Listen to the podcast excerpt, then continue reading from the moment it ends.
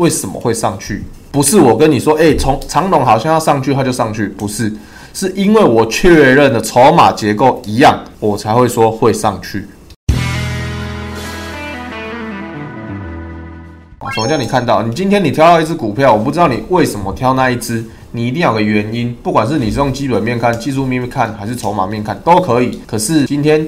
人家跟你报一只盘，你一定要有一个基准点去看，说，哎，这只我值不值得买，或者是说它有没有符合我的习性。那我们举个例子，举我最爱的长龙哈，你看长龙，二零一九十月的时候，它其实都不好嘛，它从十月到二零二零六月都不好。那这段不好的期间，它发生什么事？二零一九十月到二零二零的六月，它发生什么事？来看嘛，你们要先记得一件事，走势会重复，会复制，不一定是在同一只股票，但是它的原因跟它的动作都会是一样的，会一直不断的循环。那我们今天就是要去找到它循环的原因和规律。好，你看嘛，从十月到二零二零的六月都不好嘛，都很差嘛。那所以它这段情情形怎么了？整个就是烂晒烂爆了，对不对？烂爆了嘛，财报就是烂，我就烂，完全没好过。它就是很烂嘛。我今天讲用基本面之后，哦，它财报这么烂，那它今天股价跌合不合理？正不正常？正常合理嘛？那财报这种东西，通常有没有货柜或者是订单多少，其实提早就都知道了。有没有缺柜？有没有订单？到底怎样都知道嘛？那那谁会先知道？啊，老板会先知道啊，啊，业务会先知道啊。那我们看，我们就知道说，哎，二零一二的三月，你看一直暴增，一直暴增，这早就知道啊。所以它股价为什么会推升成这样？那也是可以从过去的过去的一些资料知道说它为什么会这样。那当然，这是这是事后论，可是只是想告告诉大家说，都会有原因。那我们怎么是找到这个原因去做？不管是看怎么面，那一样，我们用筹码面，我们觉得它越来越好。那你觉得，哎，它的营收越来越好，你想去买长龙也可以啊。这都没有，这也是一个参考一种，但是你要一个基自己的依据。那我们技术面就是说，哎，这里盘整了这么久，出现了缺口，然后爆大量上去，可能就有人去做，这也是一个方式哦。你就会知道，哎，长龙这里爆大量，然后盘整这么久，盘整进行一个大盘整，它下跌完之后盘整，那盘整的期间都是在上上下下做整理，然后今天哦爆出天量，然后向上，那向上你一定会想说，哦，有缺口，有大量啊，收长红，那后面会不会回档，还是只是这根是爆都没有关系。那你觉得做缺口理论的人，按盘整突破，你就知道这根你看到长龙，你就可以追嘛，你就可以进场。那停损怎么守，就是看个人。那这根你就进场去做，当然你可能没有去看其他的东西，这个就是你的操作性技术面进场的原因。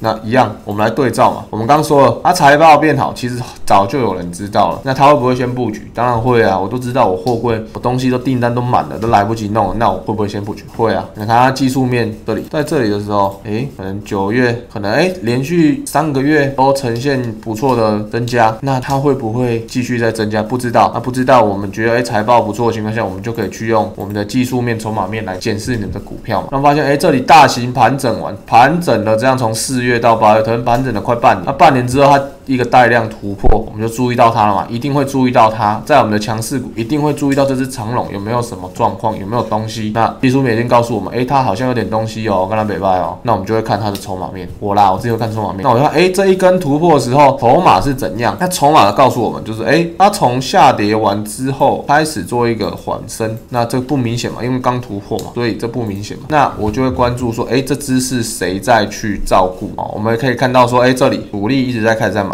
它从转卖开始转买，诶，我们就说这里有点东西哦，哦，有点东西要注意一下。那投信也是从这边认赔了很多哦，该出清的也出清的差不多，然后外资有稍微转买的迹象，这里开始转买，主力在转买，那外资还在，我就觉得这还在观望，那投信卖很多，那我就知道，诶，长隆好像有点东西哦，那种东西我就知道这支会加入我的观察名单的嘛。那它在十二点五五的时候我就发现了它，但是我不会去做，因为对我来说它还不够表态和明显。那我当然会希望说，哎，长龙，那可能这支做完，那它有没有上涨？我这支没有追，后面基本上就一定追不到，一定追不到的情况下，那我可能它涨，不知道涨到多少，然后后面有整理完之后，我在这个整理的阶段，我去确认说它的筹码结构有没有跟我在这边看到的一样。如果有一样，我问你们，那你们敢不敢操作这一支？如果一样，你们敢不敢操作？如果你发现，哎，它刚起涨，可是前面是跌完再整理，然后上涨完之后又整理，又上。又突破，那你们敢操作这一支吗？其实下单大部分的是需要勇气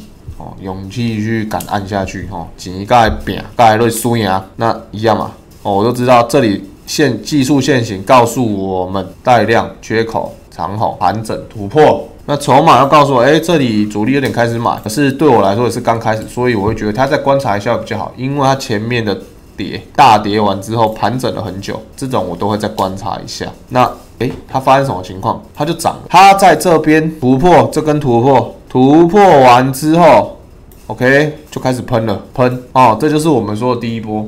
啊，第一波不敢买，摩擦啦，就 OK 啊，我不要那啊。有人说，哦，它这里盘整突破，可不可以进场？可不可以进场？这里，这里，这里，这又可以进场。老实说，我不敢。老实说，我不敢。我先承认，先承认我自己不敢，因为这里这么大的盘整，它刚上来哦，我真的先不会搞。我宁愿说它这一段走完，这边。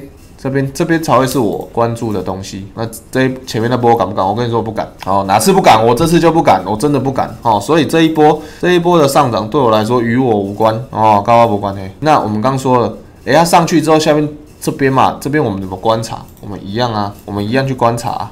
一样的事情啊，好，这边上涨完嘛，然后下跌。我刚刚说了什么？当它下跌或盘整的时候，我要确认的是什么？它的筹码结构有没有一样？好，有没有跌破先不要管，我们要先确认的是筹码结构有没有一样。为什么要这么确认？因为它跌跌的时候，我们一定不会买嘛，我会买在什么地方？跌完盘整突破，好，我买在这个突破的地方。